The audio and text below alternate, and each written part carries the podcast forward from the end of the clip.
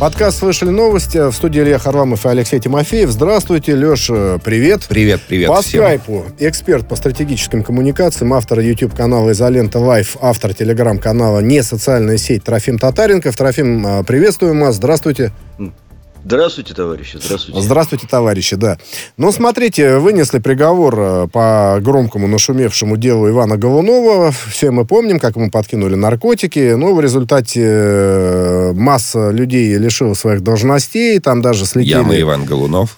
А, что ты говоришь? Яма Иван Голунов. Э, да. Я имею в виду... Яма реак- Иван Голунов. Да, акция, конечно, да. Хэштег Яма Иван Голунов. Да, ну, в общем, слетел тогда со своего поста глава по управлению по борьбе с наркотиками по Москве Юрий Девяткин, э, значит, начальник УВД по Западному округу Андрей Пучков. Но самое главное, что получили приговоры вот пять полицейских, э, которые участвовали в этой операции, от 5 до 12 лет. Э, Минимум 5, там и по 8 есть три приговора, и вот максимальные 12. Ну и, соответственно, их лишат званий.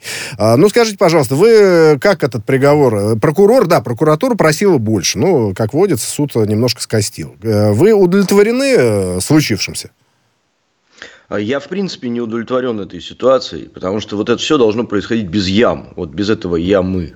Да, то есть, э, вот такая вот ситуация, как произошла с Голуновым, это не первый и не последний случай, к сожалению, который происходит в нашей стране. И не только в нашей стране. Да, это происходит в каждой стране мира без исключения. И в Швейцарии, и в США, и в Японии, везде. Везде разные меры наказания, везде разные подходы к этому ко всему. Но э, доводить до того, чтобы вот было это вот я-мы, я считаю, это не совсем правильно. Потому что правосудие, оно должно твориться в тишине, это раз. Во-вторых, это должно быть нормальный отлаженный механизм, а не воздействие людей на то, чтобы да. потом как-то вот это вот все заработало. А есть у вас Поэтому представление? кажется- Вот, Трофим, я абсолютно согласен с вашей оценкой. Действительно хочется, чтобы так, а, так и было. Но у вас есть представление о том, а как, э, как можно или возможно выработать такой механизм, чтобы действительно не, не нужно было привлекать общественность, чтобы, э, чтобы механизм, Механизм, Алексей, созданный это работал? просто э, механизм называется законодательство Российской Федерации. Как добиться... Эти механизмы есть. Как добиться их исполнения? Испо- ну, вот вот речь это об этом. вопрос. А, Трофим, как вы Вот на него отвечаете? как? Вот, э, в советские времена была система народного контроля. Вот сейчас, кстати, она сработала. Да, вот, э, как бы в советские времена она была, но не всегда работала. Э, сейчас она сработала с помощью интернета и э, вот всего того, что произошло. Но э, мне кажется, что все-таки органы внутренних дел, они должны иметь внутри себя э, э, механизмы регулирования, очистки, проверок, там, я не знаю, может быть, слежки за Ну, сотрудниками. УСБ-то всего чего есть. угодно. УСБ есть, и что? Управление Ну, собственной наверное, безопасности. есть, и, наверное, оно работает. Я, кстати, не скажу вам, что тут у нас прям катастрофическая какая-то ситуация. У нас же Голуновы-то не каждый день рождаются на свет тоже. Они есть. Эта ситуация, еще раз повторюсь, они есть по всему миру. И коррупция есть по всему миру. Ну, э, ну катастрофы-то в этом мы особо и не видим. Просто, да, громкое дело получилось с Голуновым. Так вышло. Может быть, хорошо, может быть, не очень. Э, Мне кажется, что после этого таких дел будет меньше. А потому вот, что э, люди будут задумываться. Да, знаете, вот как раз э, возникает сакраментальный вопрос, станет ли это уроком для следующих э, Конечно, нечистоплотных полицейских, Конечно, которые что-то станет. такое задумают? Или, или им дадут И приказ знаете, еще такой? вот очень важное всегда соотношение для меня лично, регулируя, э, то, что регулирует такие аналогичные дела, это соотношение приобретенного и потерянного. То есть, когда ты что-то делаешь умышленно, ты что-то приобретаешь, то есть, ты на что-то рассчитываешь. Это деньги, репутация, там, не знаю, связи, ну, все что угодно. А, и потом на другом конце, то, что ты можешь потерять. Люди говорят, ну, работаю, я потеряю в конце концов, да и фиг с ним, это не самое страшное, да, что может быть. Потому что платят там не, не ахти какие баснословные деньги, ну, вот это вот все. А вот когда у тебя там 12, да, вы сказали, э, лет на максимальный конце приговор, да. Э, Да, да, да. Вот это вот уже серьезная потеря. И тут уже человек думает, а стоит ли вот это вот, э, не знаю, палка, да, как они там палки собирают. Вот, эти вот, все дела. вот давайте разберемся тоже с палками. Палочная э, система, С палками до конца не ясно. В общем, э, согласно приговору суда, действительно, поли- мо- мотив полицейских э, в подбросе наркотиков э, – это палочная система. Значит, э, но есть другая версия, как мы понимаем, э, Разные которая не подтверждена, есть. согласно которой у подброса наркотиков журналисту Голунову был некий заказчик, вот. который остался невыясненным. Ну, и, и, собственно, его не будут искать, потому что вот... Ну, дело вроде суд, бы закрыто, суд, да. Суд, суд, суд так э, решил. А, а как вы думаете, вот как вы относитесь к такой версии о, о, о неком заказчике, значит, э, который был связан там с ритуальным бизнесом да, и так далее? Да, совершенно верно, с и, похоронным. Да, да и э, на ваш взгляд, а почему не докопалось ни следствие, ни, ни, ни, ни защита, собственно, до, ну, вот, до этого первоисточника, до, до заказчика? Да, Трофим, можно я добавлю? Леша, извини, ради бога. Просто, ну, важный бэкграунд. Голунов, как мы знаем, э, может быть, кто-то подзабыл уже, напомним тогда, занимался расследовательской журналистикой. И, в общем, у него был ряд таких громких расследований, в частности, вот про похоронный бизнес, который там кто-то курирует. А, но были и другие, да, то есть, по идее, были люди явно недовольны тем, что он делает. Так вот, вопрос заказчик, он встает, конечно, ребром. А я вот в стиле национальном отвечу вопросом на вопрос. А вы верите, что в нашей стране есть люди, которые, а, в общем-то, э, настолько мощны, что могут всю нашу следственную систему выставить в определенную шестую позицию и сделать так, чтобы э, следствие перестало их искать? Я не верю в это. Вот а, от всей души не верю, потому что я видел, как э, и не таких нагибали, скажем так, да, которые вообще недостижимые были. Но когда они нарушали закон, за ними приходили. А, вот в эти байки я не верю, честно не верю, потому что след, следствию такого уровня, и там подключены наверняка были следователи серьезные, э, и Следственный комитет, и непосредственно я думаю, что сам Бастрыкин на это дело поглядывал там сверху вниз, э, чтобы вот как-то пришел кто-то и сказал, а вот этого не трогайте. Просто, не Трофим, поверю. понимаете, я вот, э, если вот следовать э, вашей логике, непонятно, для чего они выбрали, если им нужна была просто палка, выбрали журналиста, который занимается вот этой расследовательской журналистикой, за которую могут э, подписаться коллеги, что и случилось, да? Не проще ли было поймать какого-то незаметного человека и то же самое Понимаете, сделать я с думаю, ним? Я думаю, они знать не знали, кто это такой. Вот мы, у меня глубочайшее убеждение, что раздолбайство в нашей стране, ну, все же выше теории заговора. Э, ну, вот есть такая особенность у, у нас. Э, они понятия не имели, кто это. Наверняка когда-нибудь, где-нибудь, он там с какой-нибудь половинкой грамма попадался, его отпускали. Может быть, в досье что-то было записано. Может быть, что-то за ним как-то было. И, ну, а чего там? Господи, полграмма есть, давайте еще до полграмма добавим, вот тебе уголовное дело. И все.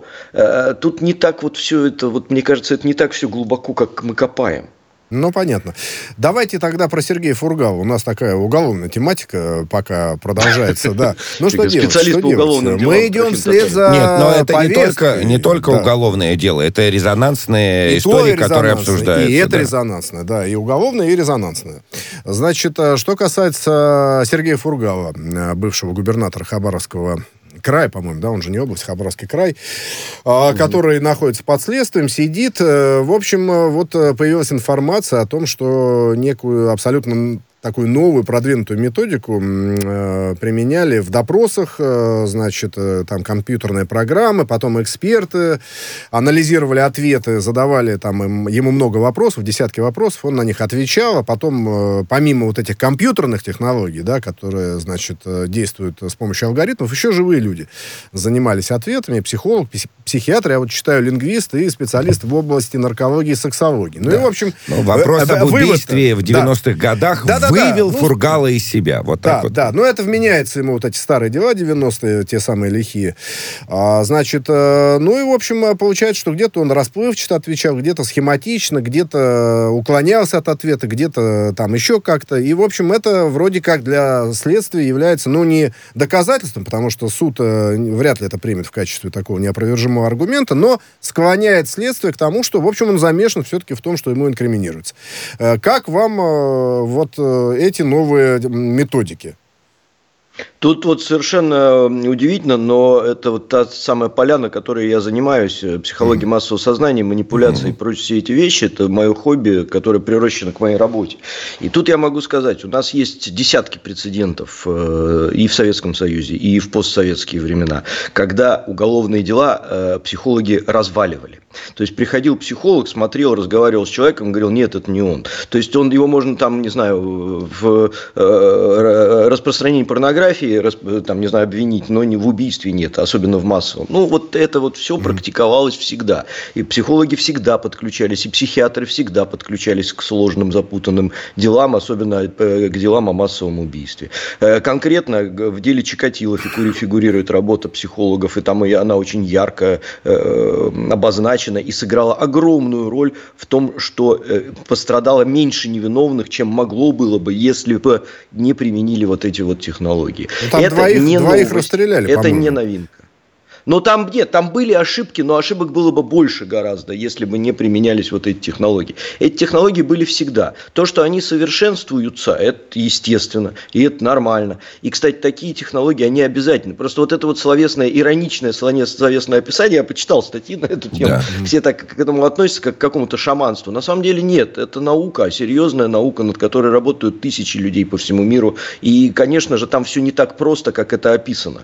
Э, и, и не в том деле, дело, что его смутил вопрос или что там, как там эта формулировка такая не очень правильная. Нет, там сидят серьезные люди, которые умеют работать с психотипами, которые знают, как это все, смотрят на реакции, на глазные реакции, на реакции рук, там, на все вообще, на потоотделение. Это, грубо говоря, коллективный детектор лжи, но только на максималках. Э, вот то, что сейчас Это понятно, но знаете, работает. просто когда речь идет о таком резонансном деле, вот вы же говорите, что там ваше хобби, да, управление массовым сознанием и так далее, то просто невольно начинаешь начинаешь э, задумываться, ну, может быть, лучше э, предоставить широкой общественности э, какие-то какие такие неопровержимые доказательства, которые следствие выяснило и так далее, для того, чтобы, да, а так получается, ну, то есть эм, этот новостной повод в каком-то смысле формирует то самое массовое сознание, да, как бы подталкивая нас да. к мысли, что Фургал, значит, виновен там в, в убийствах в, в 90-е годы. И это, в свою очередь, ну, следующий шаг, опять нас наводит на, на такое раздумье. А, а все ли, а, знаете, мне пришлось, ну, я встретил такой термин хороший, мне понравилось. Пираты. Да, вот не, не, некие, некие пираты из 90-х, которые нажили свои капиталы. Но это по, по примеру там с Великобритании, когда бывшие пираты там э, в, в беспредельные времена стали сэрами, пэрами э, и прочими не надо, лордами. Да, было еще такое, ну да. Да. Угу. А, и в Америке такая история была тоже, когда, значит, после 30-х годов ну, тоже появились... Да, б, б, б, да, да. И у нас примеры. в России вот тоже после 90-х... 90-е-то всем надо вспоминать? Или как? как, вот на ваш взгляд? Или тоже вот попался на одном? Ну, тогда давай и 90-е раскопаем, откуда там Вообще человек... много чего можно накопать на всяких действующих э, вполне себе людей, респектабельных господ. Это вечный вопрос, да. Это э, Наоборот, собственно, я так увидел в этом вашем вопросе две составляющие. Да? Первая составляющая, а, почему это вышло в прессу и почему именно в таком варианте. Да. Да? Я, опять же, вопросом на вопрос, я просто не знаю, это я не иронизирую, я не знаю, кто является официальным источником этой информации. То есть, источник ли это, э, условно говоря, в кавычках, либо это официальная пресс-служба Хабаровского э, районного суда, который, или там следствие, следственного комитета, да. который этим занимается. То есть СКР это официально, они распространили вот эту информацию в таком варианте. Ну, э, статьи на эту тему, по крайней мере, есть. Я так думаю, что источник Но просто вот тут, а, должен если быть это источник да. анонимный, если это источник анонимный, то понятное дело, что это может быть банальная манипуляция. То есть люди взяли и подали так, как это... Да даже если это официальный источник, просто этому источнику надо по голове настучать, потому что там сидит 17-летняя девочка, которая взяла и ляпнула это в прессу каким-то кривым макаром в виде пресс-релиза. Это первое. По поводу 90-х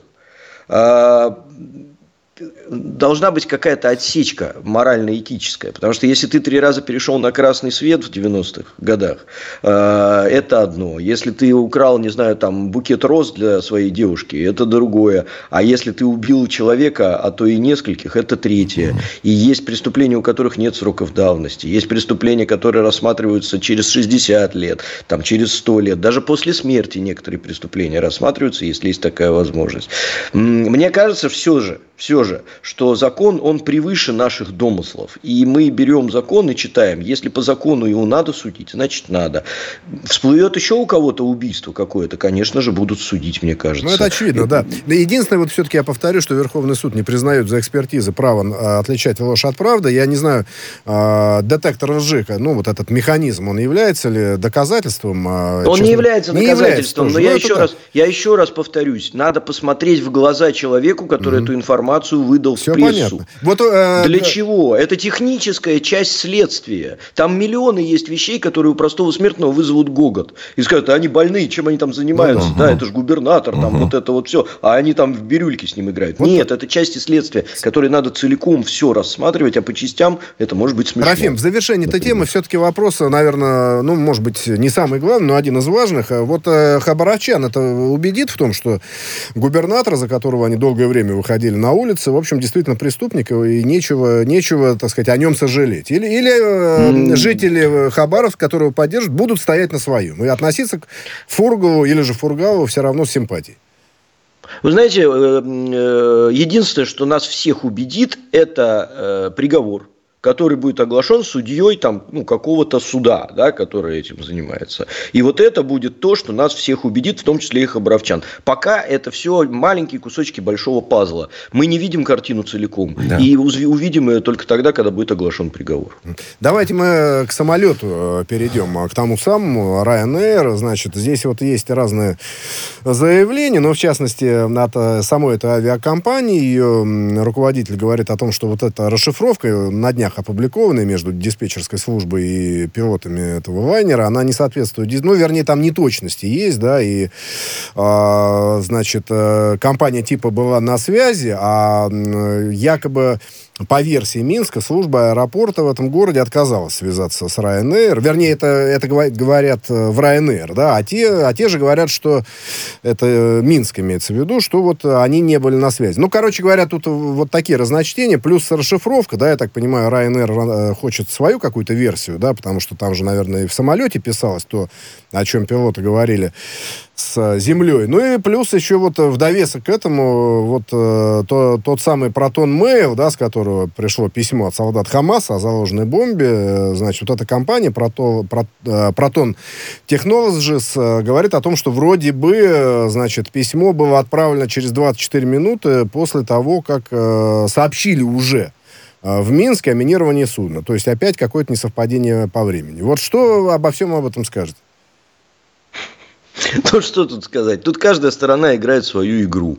Кто-то играет чуть лучше, кто-то играет чуть хуже. А кто чуть лучше? Протон... Кто чуть лучше, скажите. А, мне кажется, что идеально в данной ситуации играет белорусская сторона. Ага. Я первый раз в жизни встретился с ситуацией, ну, если это постановка, то э, постановщику э, Нобелевскую премию срочно.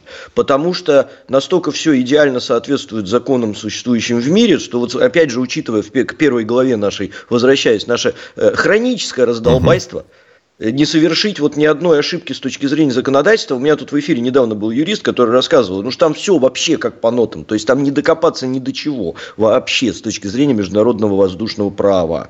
А, я не верю в то, что есть такой супер-мега-дирижер, который вот это вот все мог бы вот так подстроить. А так Честно. подождите, с точки вот зрения чисто... права, что это было? Сообщение о бомбе или желание посадить самолет с Романом Протасевичем? Все-таки... Э, Нет, сейчас это все выглядит как? Летится, летит самолет, происходит сообщение о бомбе. Дальше все происходит по уставу. Ну, не по а. уставу, но это я образно. Ну, понятно. Ну, да, дальше все происходит. А, само, а самолет, самолет сажает. Самолет этот военный вот, тоже по уставу или нет? Я, Конечно, вот объясню, я как раз об этом заикнулся. Я тоже вот mm-hmm. этот вопрос задал сразу же. Мне объяснили. Есть в гражданской авиации такое понятие, как э, незаконная перевозка оружия э, гражданским бортом. В тот момент, когда у тебя на борту находится бомба, это не что иное, как оружие.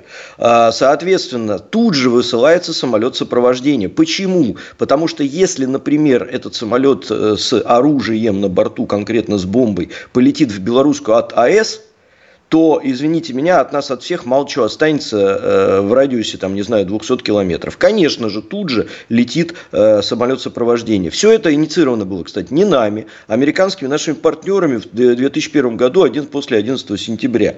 Потому что мы видели, как и во что эти вот безобидные как бы ситуации могут превращаться. Ну и эксперты что... в нашем эфире, авиаэксперты, в частности, говорили о том, что действительно регламент, регламент э, авиаперевозок и вот таких угроз э, требует поднятия э, военных самолетов. А, и очень простой аргумент они для визуальной как-то... Сопровождения. Ну да, то, то есть визуального чтобы контакта, пилот... Да, да, визуального контакта, совершенно верно. Да, чтобы пилот видел, что там происходит с самолетом, который якобы там, или не якобы, мало несет себе Мало угрозу. того, еще интересно, там еще идет визуальный контакт с пилотом. Угу. То есть они подлетают, и они смотрят. Кстати, вот почему еще одна из причин, почему, например, просят держать шторки иллюминаторов открытыми, да, чтобы видеть, что происходит внутри. Да. Что когда как происходит экстренная ситуация, видно, что внутри. У пилотов всегда шторки открыты, и летит военный летчик, который великолепно разбирается в ситуации, что там может произойти и как реагируют пилоты. Он все это видит. Он видит, есть ли какая-то там внутри, кипиш какой-то внутри кабины, еще там что-то.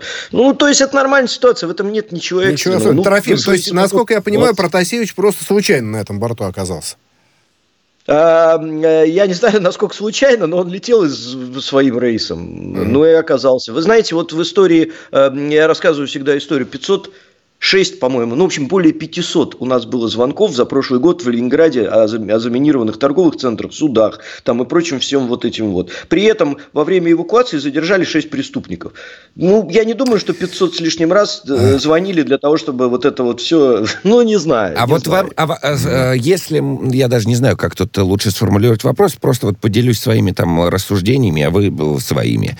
Значит, когда э, сажали самолет, э, искали Сноудена, вот прямо так и говорили. Мы сажаем самолет и ищем там, Сноудена. Ну, там было согласие этого а, значит, Моралес там был, да? это, это вообще не имеет никакой. Там говорили, мы ищем Сноудена посадить самолет. Когда mm-hmm. а, украинцы сажали самолет с гражданином Армении, которого там подозревали э, с а, угрозой применения там воздушной э, военной авиации, тоже говорили, вот мы сажаем, потому что, значит, там этот армянин, которого мы подозреваем там в, в связях в связях с Россией. И все а, подобные инциденты, они как бы с таким, ну, с открытым забралом. Да, но здесь-то не говорили про Протасевича Вот, ничего. совершенно верно. Тут, э, а может быть, стоило... Почему? А может быть, да. а может быть... Сообщение о ложном минировании там и так далее, так, а потом вдруг раз и Протасевич. Нет, я просто думаю, но если э, страна намерена продемонстрировать, э, свой, как Израиль поступает. Израиль тоже открыто mm. часто выступает, да, нарушая э, иногда некие международные нормы и правила, и говорит, да, мы нарушаем, но мы обеспечиваем свою собственную безопасность и соблюдаем свои собственные интересы. И, в общем, Но они прямо чихать, об этом заявляют. Да, и чихать есть, мы хотели да. на ваши нормы, правила здесь и так далее. немножко не так. Здесь а вот а правильно здесь это или нет? Здесь не так, да. Ш- а что, знаете, что? я отвечу на ваш а? вопрос. Вопрос очень простой, задавал его 7 миллион раз. Вот потому что этот Портасевич, он как тот неуловимый Джо. Его не то, чтобы никто поймать не нужно, а он нафиг никому не нужен а, просто. Ну, и да. не ради него сажали этот самолет. Ну, ну вообще не ради него. Он просто там оказался просто в этом оказался самолете. Трофим, а давайте... когда проверяли документы, да, выяснилось, что он там. Что он. Ясно. А он в розыске, и все. А, значит, еще продолжая белорусскую тему, тут вот э, есть заявление всевозможных европейских чиновников о том, что 3 миллиарда долларов Беларуси на демократизацию готовы выделить. Но это mm-hmm. об этом а, сообщили в специальном послании Светлане Тихановской. А, значит, э, это вот такой план. Но я так понимаю, что от, в открытую это не говорится, но подразумевает, что но без Александра Григорьевича Лукашенко в качестве президента да. Но, собственно, смотрите, это же те самые 3 а, миллиарда долларов, которые не выделили Беларусь, если бы не было инцидента с самолетом. То есть, получается, а, баш на баш, да, ведь э, там же уже этот э, кредитный портфель был запущен а, при Александре Григорьевиче причем, да. Но вот случается с самолетом такая история, значит, это замораживают, но теперь обещают эти же деньги Тихановской. Как прокомментируете? Да удобная позиция, господи. Я все жду, когда, не знаю, там, условно говоря, Россия выделит там 150 миллиардов долларов на тотализацию Европы, например. Mm-hmm. Вот, и это будет нормальная такая ситуация, в общем. Потому что почему, если они так поступают, почему мы не можем так поступить в ответ? У нас ведь, в общем-то, есть и деньги, и возможности, и все. Ну, это шутка, конечно, была такая, но в каждой шутке есть доля шутки. Э, соответственно, что касается этих трех миллиардов долларов, ну, а что, очень удобно. Э, выделяются целевые деньги. Раньше это были просто деньги, которые должны были бы принести проценты, а теперь они еще приносят моральные дивиденды. Или там, не знаю, политические, политические дивиденды. Скорее, почему, да. почему не воспользоваться?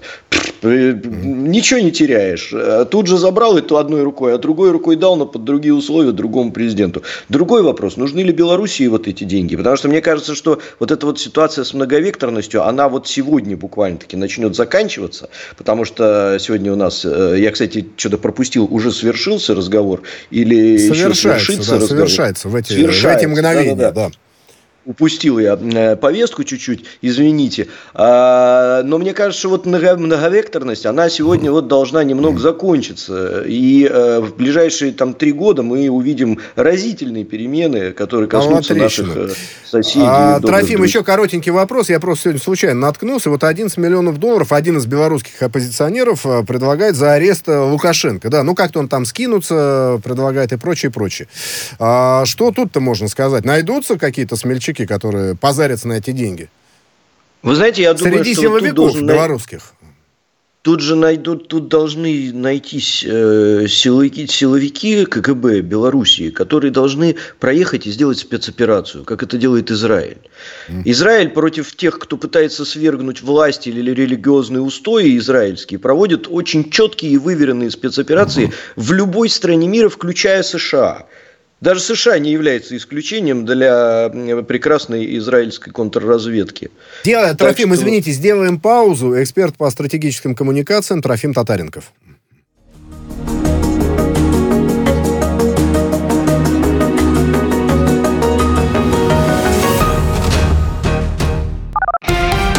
Радио «Спутник».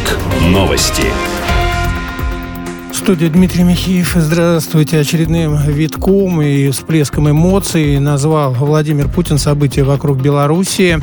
Сегодня в Сочи президент России встречается с белорусским коллегой Александром Лукашенко. Путин напомнил, что договаривался о встрече с ним еще до ситуации с РАНР.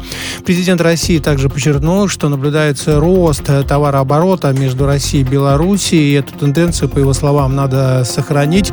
Лукашенко заявил, что Белоруссия и Россия в текущем году превзойдут до ковидный уровень товарооборота. Сообщение о ложном минировании борта Ryanair, поступивших через швейцарский почтовый сервис анонимной почты Proton Mail, было несколько, и отправлены они были в разное время. Об этом сообщил Следственный комитет Беларуси. Там э, сейчас подробно изучают и анализируют записи переговоров с пилотами авиасудна, проводятся иные многочисленные следственные действия. МИД Беларуси объявил персонами Нонграта двух литовских дипломатов. Они должны покинуть страну в течение семи дней. Ранее Литва объявила, что вышли двух белорусских дипломатов из страны. Вильнюс объяснил свое решение солидарностью с Латвией. Ранее Минск потребовал от всех сотрудников посольства Латвии покинуть Белоруссию. Спутник сообщает, что аналогичные меры приняли и латвийские власти. В Саратове задержали 14 членов украинской радикальной группы МКУ. В ФСБ сообщили, что работа сторонников идеологии массовых убийств координировали с территории Украины. Члены группы дают уже признательные показания по адресам проживания. Задержанных изъяли пропагандистские материалы, холодное оружие, средства связи с инструкциями по изготовлению самодельных взрывных устройств и огнестрельного оружия, а также переписку с идеологом группы из Украины о подготовке насильственных акций. Ранее в ФСБ заявляли, что координатором радикалов считается глава МКУ Егор Краснов, проживающий на Украине. 29-й международный фестиваль «Звезды белых ночей» стартовал в Санкт-Петербурге. Он будет проходить сразу на трех площадках. На исторической сцене в Мариинском 2 и в концертном зале. Сегодня дают балет «Лебединое озеро», оперу «Орлеанская дева» и выступит органист Тьерри Скиша. Грандиозный праздник продлится до 18 июля. Его худруком выступил народный артист России Валерий Гергиев.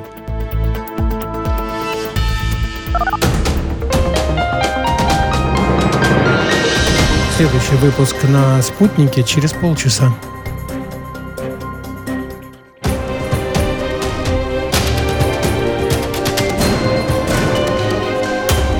Радио «Спутник». Говорим то, о чем другие молчат. Вчера по телеку видел. Мне тут по телефону сказали. В соцсетях только обсуждают, что... И так десятки раз каждый день. В эфире «Радио Спутник». Всегда правильный ответ на вопрос. Слышали новость? В студии Илья Харламов и Алексей Тимофеев. Э, по скайпу эксперт по стратегическим коммуникациям, автор YouTube канала «Изолента Live», автор телеграм-канала «Не социальная сеть» э, Трофим Татаренков. Еще раз здравствуйте, коллеги. Приветствую. Еще да, раз здравствуйте, товарищ. Да, ну что ж, э, небо открытым э, перестало быть, э, видимо, окончательно. Дело в том, что Вашингтон подтвердил, что не будет возвращаться в этот договор. А, ну и Россия, собственно говоря, начала вслед за Вашингтоном денонсацию, да, кажется, так это называется. Ну, в общем, процедуру выхода из этого документа, из этого соглашения. Ну и, судя по всему, в общем, оно, наверное, потеряет свою актуальность. Я вот еще раз Э, специально посмотрел, э, там 35 э, участников. Э, в основном это страны НАТО, но если говорить о не натовских странах, это Россия, но сейчас уже она практически завершает. Может быть, до саммита Путина и Байдена уже завершит процесс выхода. Украина, Грузия, это, я говорю, не натовские страны. Белоруссия, да, ну, а дальше НАТО, а, Россия. И, в общем, э, как эксперты и политики, дипломаты справедливо отмечают, э, без России и США договор, ну, потеряет смысл, что ли, свой. А как вы считаете, с безопасностью это как-то похуже теперь станет, э, в том числе и в Европе?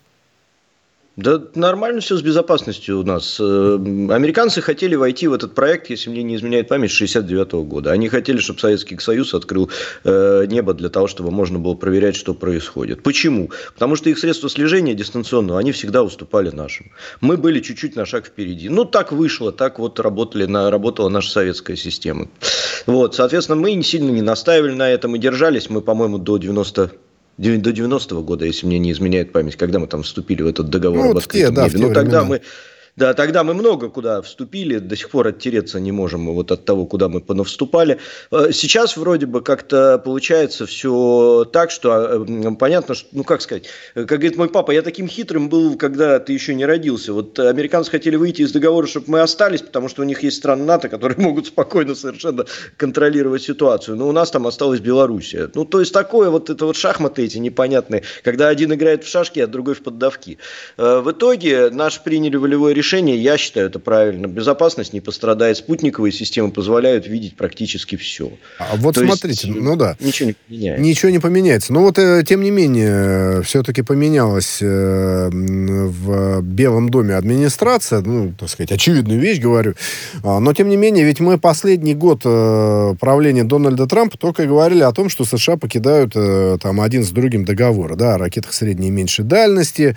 Кстати, предлагал России там еще и некий договор с, заключить о демилитаризации космоса, скажем так, да, ну и чтобы не было гонки вооружений в космическом пространстве тоже не нашли, кстати, по, так сказать, э, поддержки в лице Соединенных Штатов. Э, СНВ-3, да, перезаключен, то есть, ну, продлен, точнее, его не, не развалили, но, тем не менее, в общем, целый ряд важных международных соглашений, которые вот считались, ну, базой для стратегической стабильности, они же уже не существуют.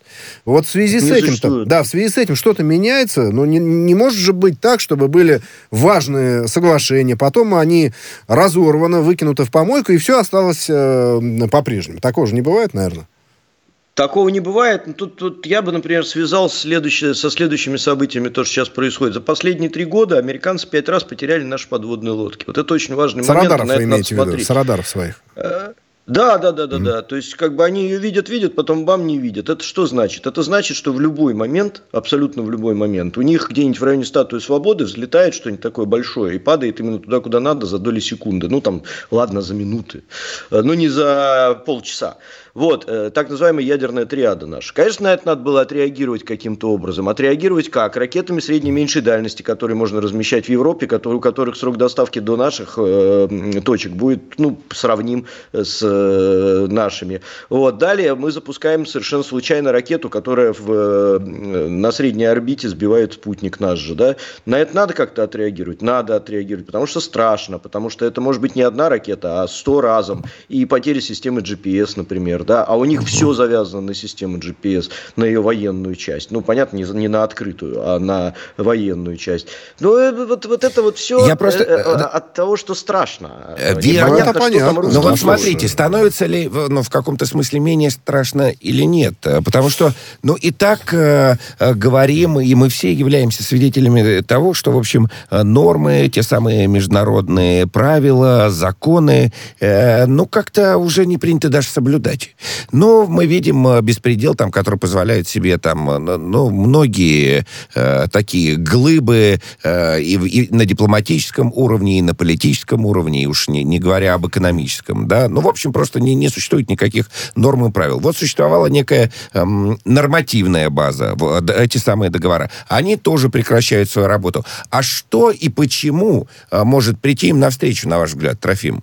На смену, да? Да. А на смену э, всему этому должна э, прийти, должен прийти здравый смысл.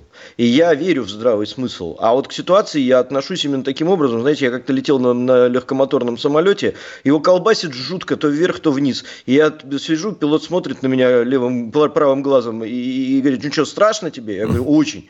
Он говорит, а ты на меня смотри, вот когда я испугаюсь, вот тогда можешь бояться. Да. И я вот в данной ситуации смотрю на Владимира Владимировича и понимаю, что мне не страшно, потому что ему не страшно.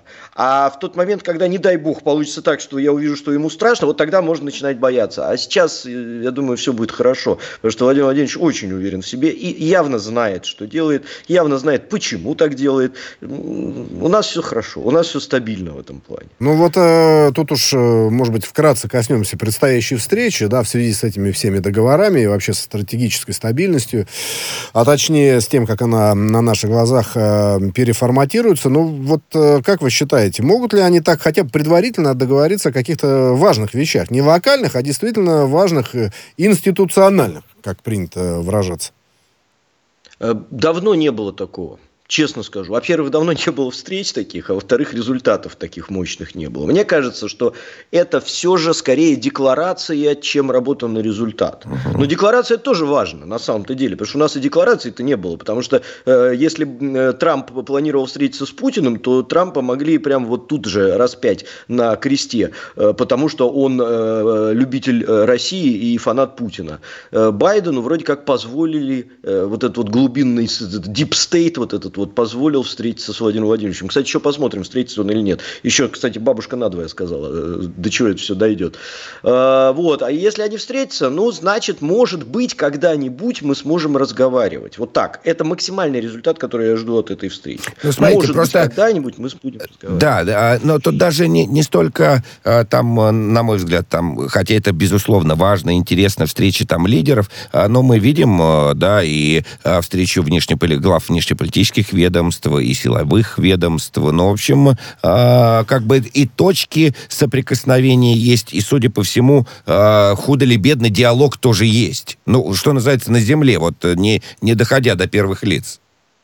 Да, да, работа идет, это нормально абсолютно. Она и шла, и при Трампе она шла, и до Трампа, и при Обаме у нас Керри встречался с Лавровым, там, не знаю, раз в месяц, по-моему. Ну, мы помним, да. Но там, правда, ну, были нормально. другие. О, чем-то договаривались с Керри, а потом, значит, э, позиция менялась. О чем-то договаривались с президентами, а Не, ну, потом приходили менялась. другие президенты, другие госсекретари. Не, нет, это даже в рамках одного даже госсекретаря, да, и одного президента. Мы отлично понимаем, что то, что э, мы видим, это поверхность айсберга. То, что декларируется в прессе и в официальных пресс-релизах, это поверхность айсберга. То, что там творится у них между собой. Это огромное такое глыба, которое нам недоступно. И, и главное, и не надо. И не надо. Но, что... но как интересно, Трофим, узнать, что же там творится. Да, ну, собственно Поэтому говоря... Марию Захарову надо пригласить, она да. вам все расскажет. Все, по... Нет, творится. все вряд ли. Все нельзя рассказывать, это гостайна. Смотрите, если продолжать э, тему взаимоотношений Москвы и Вашингтона, тут вот э, есть заявление ФСБ Российской Федерации, ну, видимо, э, подразделение, связанное с, э, связанное с охраной границы, в общем, э, что не признают а, Соединенные Штаты а, статус а, залива Петра Великого в Приморье как российский залив, да, ну, то есть российскую территорию. В общем, туда и миноносец, э, вернее, ну да, миноносец заходил. Но не первый раз В конце история, прошлого да. года, да, да. Ну, как бы в российские территориальные угу. воды. Там есть масса нюансов, да, что это было в свое время, в 1957 году признан постановлением Совета Министров СССР, исторические, э, историческая территория, американцы не признают. Э, ну, вот э, здесь-то мы можем найти какие-то, вот по таким точным э, моментам какой-то общий знаменатель. Или тоже вот все время одно и то же будет. Как э, с Южно-Китайским морем, например. Американцы туда а... все время заходят э, со своими кораблями. Давайте вот отзеркалим ситуацию. Если завтра Россия не признает, ну или скажет, что не признает какую-то американскую внутренний водоем э, американским и попытается завести туда свой корабль, что произойдет? Ну, будут, э, я американский думаю, что... корабль отогнали, и российский будут отгонять. А что, а что тут Да, я, не, я думаю, что их отгон будет гораздо жестче, чем наш отгон. Mm. И тут надо четко понимать, американцы всегда нас тестируют на прочность. Мы помним, как в, 80, в конце 80-х вот эти вот пересечения нашей границы были регулярными, и провокации были регулярными. Мы помним этот корейский Боинг, потом мы помним этого Майна Руста, и мы, ой, как его там, господи, Да, да, да, летчика немецкого. Да. Маркус или не, не, не Маркус. Да, да, да, ну который там наплой на Красный Красной да. площади при, присел. Мы все это да, отлично да, да. помним. Сейчас эти провокации, а, а, ну Матис, да, они постоянно Матис, идут. Матис, Матис, Матис. Точно, Матис. Да, не Марсель Матис. Пруст, не Марсель да, Пруст. Да, не Марсель Пруст, Это другой был человек, да? Да, да, да, да, да. Вот, и тут возникает вопрос, а что изменилось-то? Они как провоцировали, так и провоцируют. Но мы, изменилась одна маленькая незаметная вещь. Когда Дональд Кук зашел в Черное море, у него почему-то отказали компьютеры и все электронные системы, когда наша А, это тот самый эсминец, да? Да которые да, облетели да, да, истребители вот. и вырубили всю электронику, да, помню. Да, Дональд Кук почему-то оказался в Балтийском море, да, кто карту представляет, тот понимает, что вот как-то это вот, ну, не рядом совсем, вот, и, и тоже у него там что-то произошло, потому что наши как-то там чем-то ответили. Как, да, все, вот, да, Трофим, извините, ради бога, к сожалению, время. Эксперт, спасибо вам большое, эксперт по стратегическим коммуникациям Трофим Татаренков.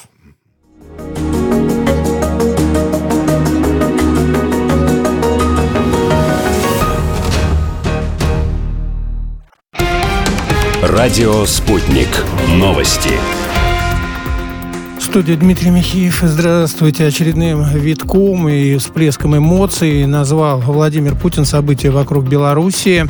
Сегодня в Сочи президент России встречается с белорусским коллегой Александром Лукашенко. Путин напомнил, что договаривался о встрече с ним еще до ситуации с РАНР. Президент России также подчеркнул, что наблюдается рост товарооборота между Россией и Белоруссией. И эту тенденцию, по его словам, надо сохранить. Лукашенко заявил, что Белоруссия и Россия в текущем году превзойдут до ковидный уровень товарооборота. Сообщение о ложном минировании борта Ryanair, поступивших через швейцарский почтовый сервис анонимной почты Proton Mail, было несколько, и отправлены они были в разное время. Об этом сообщил Следственный комитет Беларуси. Там э, сейчас подробно изучают и анализируют записи переговоров с пилотами авиасудна, проводятся иные многочисленные следственные действия. МИД Беларуси объявил персонами Нонграта двух литовских дипломатов. Они должны покинуть страну в течение семи дней. Ранее Литва объявила, что вышли двух белорусских дипломатов из страны. Вильнюс объяснил свое решение солидарностью с Латвией. Ранее Минск потребовал от всех сотрудников посольства Латвии покинуть Белоруссию. Спутник сообщает, что аналогичные меры приняли и латвийские власти. Саратове задержали 14 членов украинской радикальной группы МКУ. В ФСБ сообщили, что работа сторонников идеологии массовых убийств координировали с территории Украины. Члены группы дают уже признательные показания по адресам проживания. Задержанных изъяли пропагандистские материалы, холодное оружие, средства связи с инструкциями по изготовлению самодельных взрывных устройств и огнестрельного оружия, а также переписку с идеологом группы из Украины о подготовке насильственных акций. Ранее в ФСБ заявляли, что координатором радикалов считается глава МКУ Егор Краснов, проживающий на Украине.